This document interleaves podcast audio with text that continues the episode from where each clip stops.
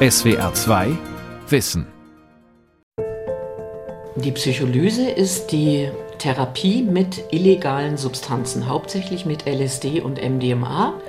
Und das hat in den 60er Jahren angefangen und das MDMA kam dann etwas später ins Spiel und das ist meiner Ansicht nach die verhängnisvollste Droge für Leute, die andere manipulieren möchten. Und das Tragische ist, dass es funktioniert. Es gab in den 90er Jahren eine Bewilligung des Bundesamtes für Gesundheit in der Schweiz und Samuel Wittmer durfte mit LSD experimentieren. Und als das mit LSD zu Missbräuchen kam, wurde die Bewilligung zurückgezogen. Aber daraus entstand dann eine Szene quasi im Untergrund, die illegale Betäubungsmittel einsetzen für die sogenannte Psycholyse. Psycholyse Therapie oder Trip auf Krankenschein von Dorothea Brummerloh. Nächster Halt, Karlsplatz, Stachus. Wer in München U-Bahn fährt, kennt die Stimme von Sabine Buntschuh, die als Sängerin, Musikerin und Sprecherin arbeitet. Die 58-Jährige schaut ihren Gesprächspartner fest in die Augen, macht nicht den Eindruck, als wäre sie schnell zu erschüttern. Es gab auch andere Zeiten. Ich bin natürlich, wie alle Menschen zu sowas kommen, in einer absoluten Krise dahin gekommen. Ich habe Therapie gemacht vorher. Ich war in so einer richtigen existenziell bedrohlichen für mich Situation. Ich hatte eine kleine Tochter, habe mich getrennt von dem Vater der Tochter und ähm, war alleine und ich bin einfach in dieser Situation überhaupt nicht wissend, wie geht alles weiter. Da hat mir meine damals beste Freundin den Tipp gegeben, da gibt es ja noch was anderes, was du machen kannst. Das hat ihr mehr geholfen als jede Therapie. Damit Sabine Bundschuh ihre Krise überwindet, nahm die Freundin sie mit in die Schweiz zu Samuel Wiedmer und seiner Kirschblütengemeinschaft in Lüsslingen-Nennighofen. In den dort stattfindenden Workshops wurde auch psycholytische Therapie, kurz Psycholyse, angeboten. In einem im Internet frei zugänglichen Interview erklärt der 2017 verstorbene Psychiater und Psychotherapeut Wiedmer, was er unter Psycholyse versteht. Psycholyse ist halt eine Möglichkeit, an das Vernageltsein des modernen Menschen heranzukommen, weil die Leute häufig durch die üblichen psychotherapeutischen Methoden gar nicht mehr erreicht werden können. Man kann endlos über etwas reden und man kommt an die Gefühle nicht heran. Und das ist eigentlich ja dann der Sinn der Psycholyse oder der psycholytischen Substanzen, äh, da wieder einen Zugang zu schaffen zu der Gefühlswelt. In diesen Therapieangeboten wird eine Substanz benutzt, um eben etwas aus jemandem herauszulocken, was angeblich zugeschüttet ist. Der Psychotherapeut Laszlo Pota ist Suchtexperte im Berufsverband deutscher Psychologinnen und Psychologen. Sieben Jahre lang war er dessen Vizepräsident. Das heißt also, es werden bestimmte Substanzen jemandem verabreicht, Drogen, wie zum Beispiel eben LSD oder Mescalin oder Pilze, das sind chemische Stoffe, die die Persönlichkeit tief verändern. Jemanden dann auch eben für ewig krank machen können. Wenn etwas verdrängt wird, dann schützt uns das Unbewusste gerade dadurch. Es kann reaktiviert werden. Aber letztendlich ist es nicht gewollt, dass das herausgekitzelt wird. Es ist nur dann ein Prozess der Heilung, wenn ich selber dazu komme, das aufzudecken und mich damit auseinandersetzen will. Die Vorstellung, dass man mit Hilfe von Drogen psychische Probleme lösen kann, die ist natürlich schon sehr alt. Der Schweizer Journalist Hugo Stamm beschäftigt sich seit den 70er Jahren mit Sekten, Esoterik, Okkultismus und Scharlatan und auch mit der Psycholyse. Und die Sehnsucht nach der Pille, die glücklich macht, die alle Probleme löst, die ist ein Stück weit verständlich. Und es gibt Leute, die glauben, dass man mit LSD, mit anderen äh, psychedelischen Mitteln positive Wirkung bei der Bewusstseinserweiterung erzielen kann. Und da bin ich eben auch sehr skeptisch. Also ich nehme ihnen nicht ab, dass sie tatsächlich daran interessiert sind, wirklich herauszufinden, wie wirkt das bei psychischen Problemen. Die bei der Psycholyse eingesetzten psychotropen Substanzen werden in Deutschland nach dem Betäubungsmittelgesetz in drei Gruppen eingeteilt. Nicht verkehrsfähig, verkehrs-, aber nicht verschreibungsfähig oder verkehrs- und verschreibungsfähig. LSD, Mescalin, Psilocybin und MDMA, also Ecstasy, sind in Deutschland nicht verkehrsfähig.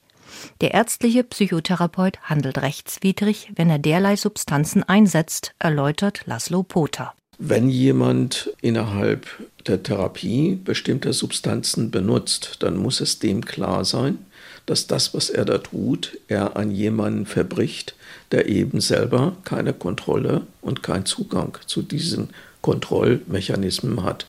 Trotz des Verbots hat sich ein Netz von Pseudotherapiegruppen durch den gesamten deutschsprachigen Raum ausgebreitet, ausgehend von Samuel Wiedmer und der Kirschblütengemeinschaft. Wiedmer war Mitbegründer der Schweizer Ärztegesellschaft für psycholytische Therapie, kurz SEPT, von der er sich später im Streit trennte. Auch Thorsten Passy ist Mitglied der SEPT. Der in Hannover lebende Psychiater ist spezialisiert auf das Thema psycholytische Therapie, hat Studien unter anderem zum Anästhetikum Ketamin sowie dem halluzinogenen Pilzwirkstoff Psilocybin verfasst. In den 1990er Jahren hat Passy zusammen mit Hans Karl Leuner, dem Pionier der Forschung mit psychoaktiven Substanzen in Deutschland, Patienten mit einem Abkömmling des Mescalin behandelt.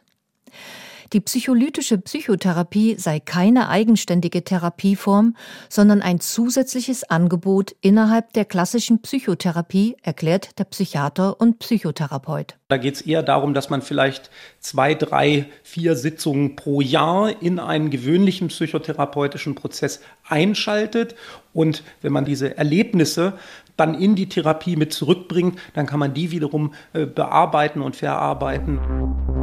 Stoffe wie LSD oder Ketamin verändern die Sinneswahrnehmung. Reize aus der Umwelt können verstärkt und verzerrt wahrgenommen werden, was in Halluzinationen gipfeln kann. Ähnliches erleben auch schizophrene Menschen. Das wollte man sich schon in den 1960er Jahren nutzbar machen, indem man genau diese Stoffe bei Gesunden einsetzte und sogenannte Modellpsychosen erzeugte, erklärt Psychiater Arno Deister, Mitglied im Bundesvorstand der Deutschen Gesellschaft für Psychiatrie und Psychotherapie, Psychosomatik und Nervenheilkunde. Diese wissenschaftlich-medizinische Fachgesellschaft legt Standards für anerkannte Therapien und Verfahren fest. Und die ursprüngliche Idee war, ob ich das Gehirn so beeinflussen kann durch bestimmte Stoffe, dass ich etwas lerne darüber, was passiert in einem Gehirn eines Menschen, der eine Psychose hat. Und wenn ich das gelernt habe, kann ich das dann vielleicht therapeutisch einsetzen. Diese Vorstellung hat sich nicht bewahrheitet. Das Problem bei all diesen Substanzen ist, dass sie so massiv in das Gehirn eingreifen, dass sie das Gehirn einfach in einen nicht natürlichen Zustand bringen.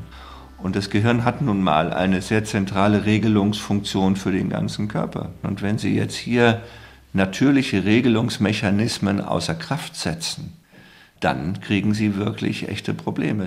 Heutige Verfechter der Psycholyse wie Thorsten Passy betonen hingegen, die Drogen, die sie als Stoffe, Substanzen oder in esoterisch geprägten Kreisen als Heilmittel bezeichnen, seien nicht gesundheitsschädlich. Man sollte allerdings auch der Korrektheit halber erwähnen, dass die Stoffe zum Beispiel LSD, Psilocybin, Mescalin und MDMA, Ecstasy, dass diese Stoffe per se erstmal nicht besonders gefährlich sind.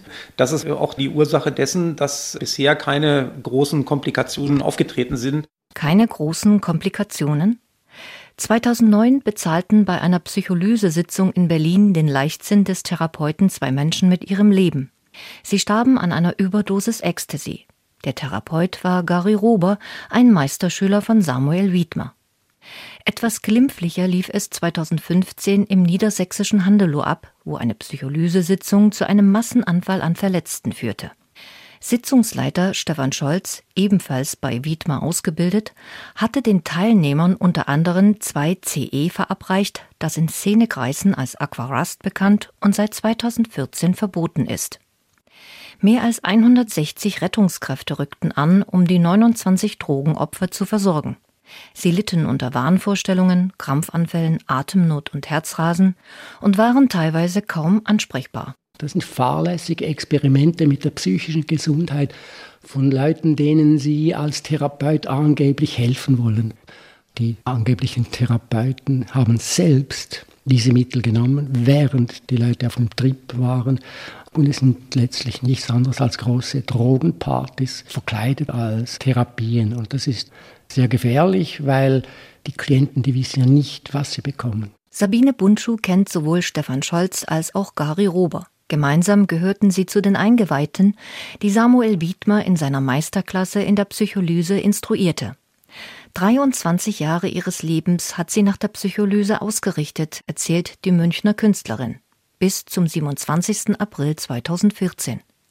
Gemeinsam mit einer Psycholyse erfahrenen Freundin nahm Bunchu ein, wie sie sagt, unerforschtes Fluamphetamin ein. Und das Gütezeichen war eben, dass das eine Droge ist, die der Wiedmer auch verteilt. Auch in der gleichen Dosierung und das war für mich wie ein Zertifikat.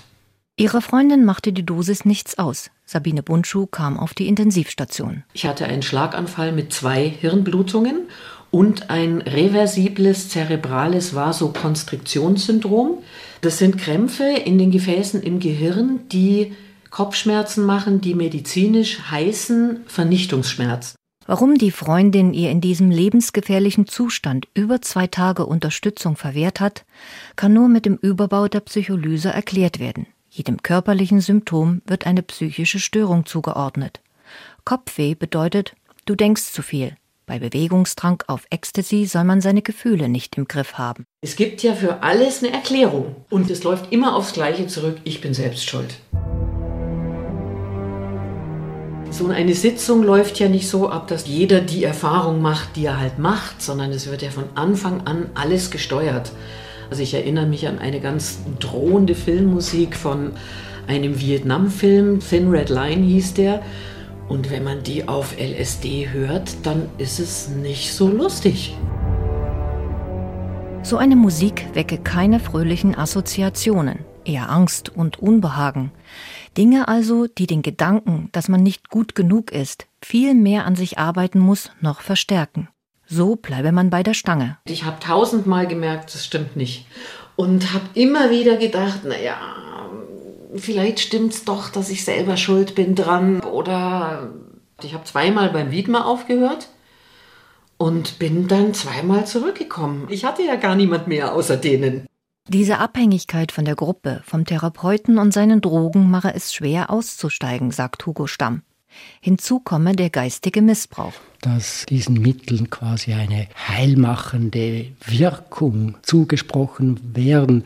Es ist reine Esoterik. Also wenn Sie sagen, man kommt da an die Traumas rein und kann sie sehr schnell aufarbeiten, dann widerspricht das allen therapeutischen Erfahrungen. Traumas, die kann man nicht auflösen, indem man auf dem Trip irgendwelche Einsichten hat, sondern das sind seelische Prozesse, die lange dauern. Für Gerda Schuster war nicht nur der geistige Missbrauch ein Problem der Psycholyse-Therapeuten.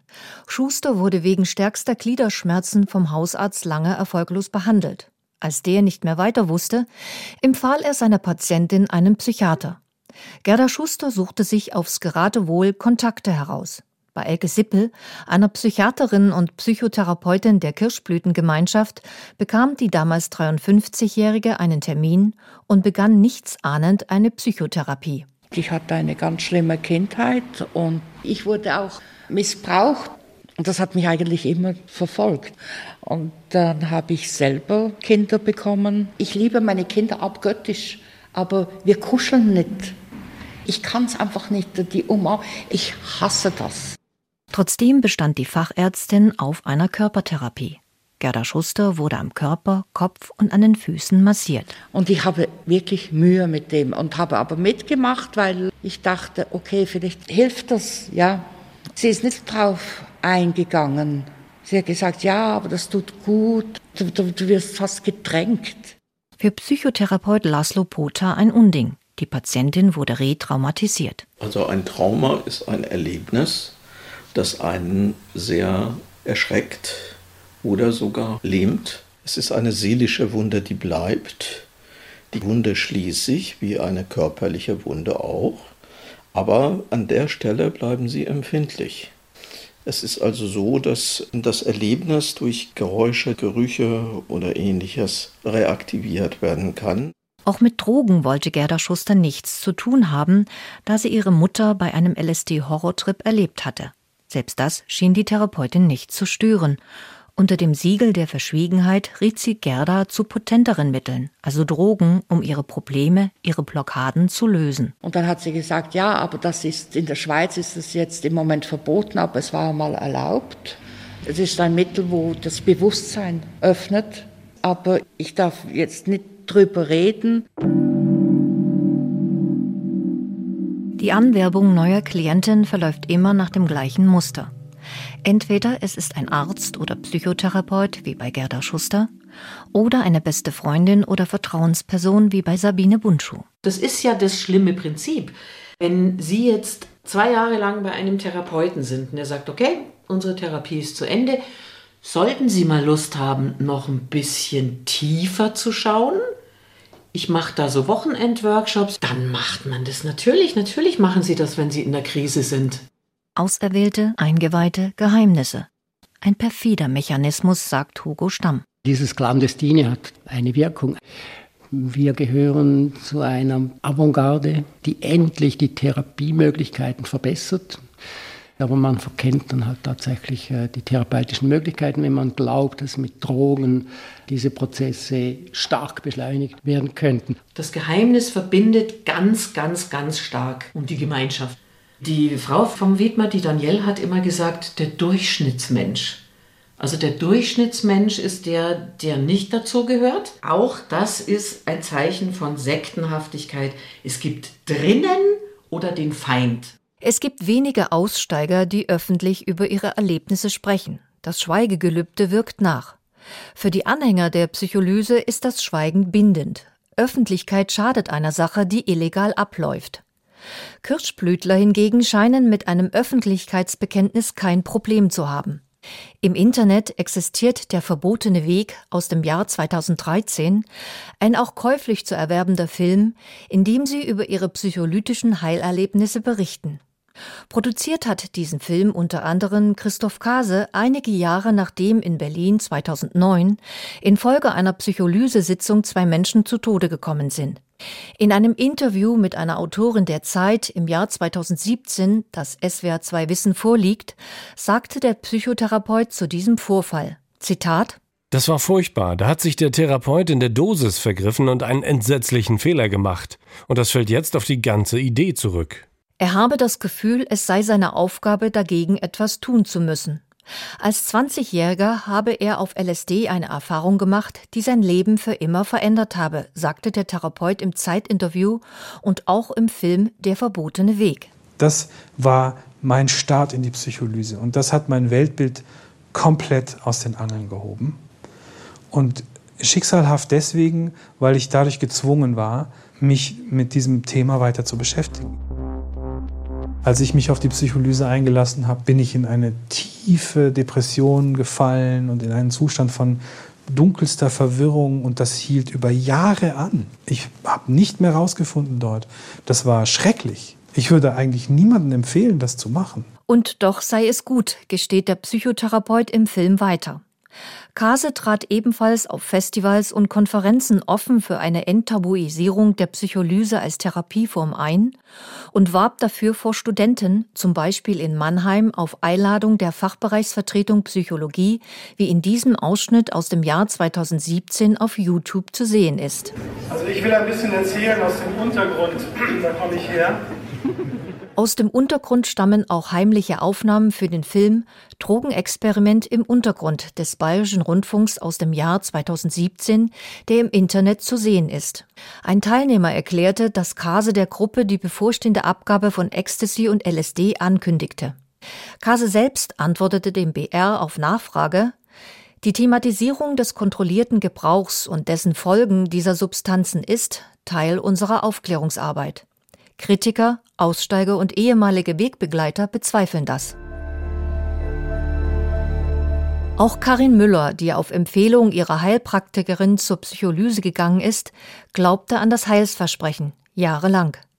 Erst als sie ihren Mann Rolf kennenlernte, versuchte sie sich aus der Gruppe zu lösen. Das war nicht einfach, erzählt Karin. Das ist ja dann auch so, diese Szene, dass, ja, das ist ja was Gutes, eigentlich, was man macht. Also eigentlich müsste es erlaubt werden, weil, weil es sowas Tolles ist.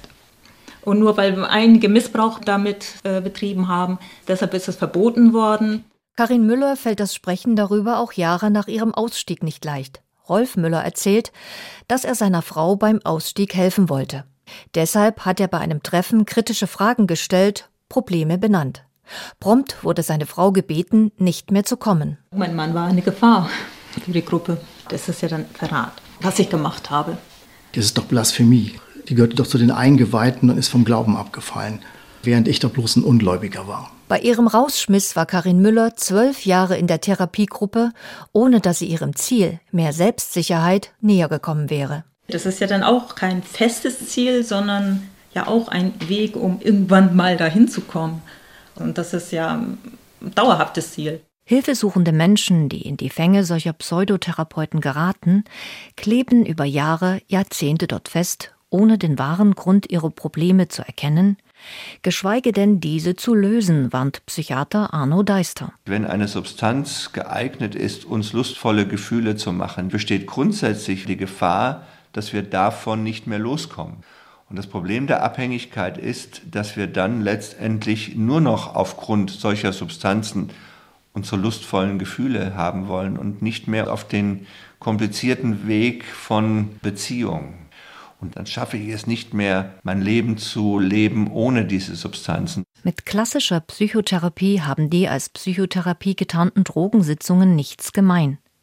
In der spirituell überhöhten Glaubenslehre geht es nicht darum, mit Hilfe von Verhaltenstherapie oder tiefenpsychologisch fundierter Psychotherapie Erlebnisse zu verarbeiten und Besserung zu erzielen. Hier gehe es um Drogen, Abhängigkeit und Macht, meint der Schweizer Sektenexperte Hugo Stamm. Sie sehen darin eine Möglichkeit, gesellschaftspolitische Veränderungen zu erzielen und damit eigentlich die Menschheit zu retten. Sie glauben tatsächlich eben auch eine neue Epoche einleiten zu können, um endlich klare Rezepte zu bekommen, um die geistige Dumpfheit zu überwinden. Nach Jahrzehnten als Anhängerin der Psycholyse zieht Sabine Bundschuh Parallelen zu einer Sekte. Wenn etwas Gutes passiert, ist es der Verdienst der Sekte und wenn etwas Schlechtes passiert, selber schuld. Ich war zum Schluss wirklich der Meinung, ich bin eine abartig schlechte Mutter. Ich habe wirklich alles falsch gemacht. Man kommt ja in einer Krise, sonst wäre man ja gar nicht da. Wenn man selbstbewusst wäre und sagen würde, ihr habt ja wohl nicht alle Tassen im Schrank, dann wäre man gar nicht da. Gerda Schuster schaffte es, trotz Gruppendrucks und Vorwürfen, die Gruppe zu verlassen. Sie ging nur noch zu Einzelgesprächen bei Elke Sippel. Doch diese machte ihr Vorwürfe, weil sie nicht mehr zu den Drogensitzungen kam. Schlussendlich schlief sie während der Therapiestunde einfach ein. Und sie hat gesagt, ja, das ist ihr passiert, weil sie das Interesse verloren hat und das Gefühl hatte, sie kann ja nichts mehr machen. Also wirklich, das hat sehr, sehr weh getan. Der Therapeutin fehlte jedwede professionelle Distanz ihrer Patientin gegenüber, eine grundlegende ethische Regel in der Psychotherapie. Sie handelte damit ganz im Sinne Samuel Wiedmers, der Meister, der fast alle im Untergrund agierenden Therapeuten ausgebildet hat, überschritt dieses No-Go ebenfalls und setzte noch einen drauf. Therapeut und Klient dürfen sich sogar sexuell annähern. So hat er es in seiner Kirschblütengemeinschaft vorgelebt und so ist es im Internet nachzuhören oder in Widmers Buch Inzest Tabu nachzulesen. Das Verrückte ist eben, dass Samuel Wittmer nicht nur der Psycholyse einen riesigen Stellenwert beimisst, sondern sein Spezialthema ist das Inzest. Die Liebe darf in keiner Weise unterbunden oder gebremst, sublimiert werden. Wenn der Therapeut es unterbindet, dann ist keine Heilung mehr möglich. Das heißt nicht, dass es jedes Mal zu einer Liebesbeziehung kommen kann, aber wenn für beide das so wäre, dann dürfen sie das nicht verhindern, weil es eben sonst zu neuen Traumata kommen würde. Und Wittmann sagt eigentlich, alle Kriege auf der Welt würden sofort bremsen. Es gäbe keine Konflikte mehr, wenn man diese Inzesttabus auflösen würde. Diese narzisstische Größenvorstellung sei kaum zu übertreffen, meint Hugo Stamm. Weil die Psycholyse keine Therapie, sondern gefährlich und strafbar ist, gegen Standesrecht, ethische Regeln verstößt, geht Sabine Bundschuh immer wieder in die Öffentlichkeit, hat in der Schweiz Anzeige gegen die Kirschblütengemeinschaft erstattet. Doch seitdem steht sie in deren Fokus. Die Witwe des Sektenführers Danielle Nicolette Wiedmer scheut sich nicht, in einer Mail an einen ZDF-Reporter über das Psycholyseopfer Bundschuh zu schreiben, Zitat, wie weit sie nach dem Schlaganfall noch fähig ist, die möglichen Folgen ihres Handelns abzuschätzen, weiß ich nicht. Sie hat sich aber in ihren Medienauftritten verschiedentlich verleumderisch geäußert und Lügen verbreitet. Dies könnte auch mit einer Persönlichkeitsveränderung nach ihrem Unfall zusammenhängen. Ich hatte viel Folgen davon, dass ich öffentlich geworden bin. Aber das geht eben nicht. Man kann sich nicht für was stark machen und dann sagen, ja, aber sagen möchte ich es lieber nicht. Die Verantwortung, nichts ahnend in eine solche Drogentherapie zu stolpern, scheint auch beim Patienten selbst zu liegen. Hugo Stamm rät daher. Grundsätzlich müssten Patienten Preis ausnehmen, wenn mit illegalen Mitteln gearbeitet wird. Eigentlich müssten Patienten sehr hellhörig werden, wenn mit einem spirituellen, esoterischen Vokabular gesprochen wird.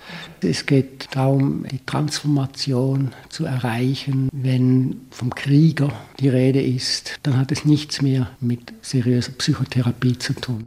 Seit Jahren ist über Medien und Aussteiger bekannt, dass es Therapeuten und Untergrundgruppen gibt, die sich über die bestehenden Gesetze hinwegsetzen. Laszlo Pota, Ansprechpartner in Fragen Psycholyse beim Berufsverband deutscher Psychologen und Psychologinnen, sagt, dass es geschätzt fünf bis sieben Prozent unter den Therapeuten gibt, eine Zahl, die das Statistische Bundesamt ermittelt hat. Pota fordert eine kritische Auseinandersetzung mit der Psycholyse, vor allem in den Fachgesellschaften. Eine Auseinandersetzung mit bewusstseinsveränderten Substanzen zur Behandlung psychisch Kranker steht unter anderem im September in Berlin an auf der internationalen Tagung in Seid. Dort wird auch Psychiatrieprofessor Gerhard Gründer vom Zentralinstitut für seelische Gesundheit in Mannheim eine aktuelle Studie vorstellen. Für sie sollen rund 150 Patienten, die unter einer behandlungsresistenten Depression leiden, in ein oder zwei Sitzungen Psilocybin verabreicht bekommen. Ob und wie die Substanz wirkt, wollen die Forscher herausfinden und ob sie eine wirksame und sichere Therapie sein könnte. Bis Ergebnisse vorliegen, wird es dauern.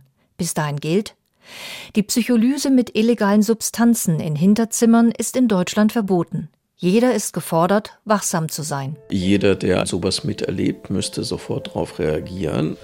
Wenn viel mehr Leute sich als Opfer zeigen würden und deutlich eben das erzählen würden, was sie dort erlebt haben, dann ist der Staat auch gezwungen, darauf zu reagieren. Es ist dasselbe wie bei MeToo. Die Leute müssen den Mund aufmachen, sonst werden die als Opfer wieder irgendwie sensationshungrig oder so dargestellt.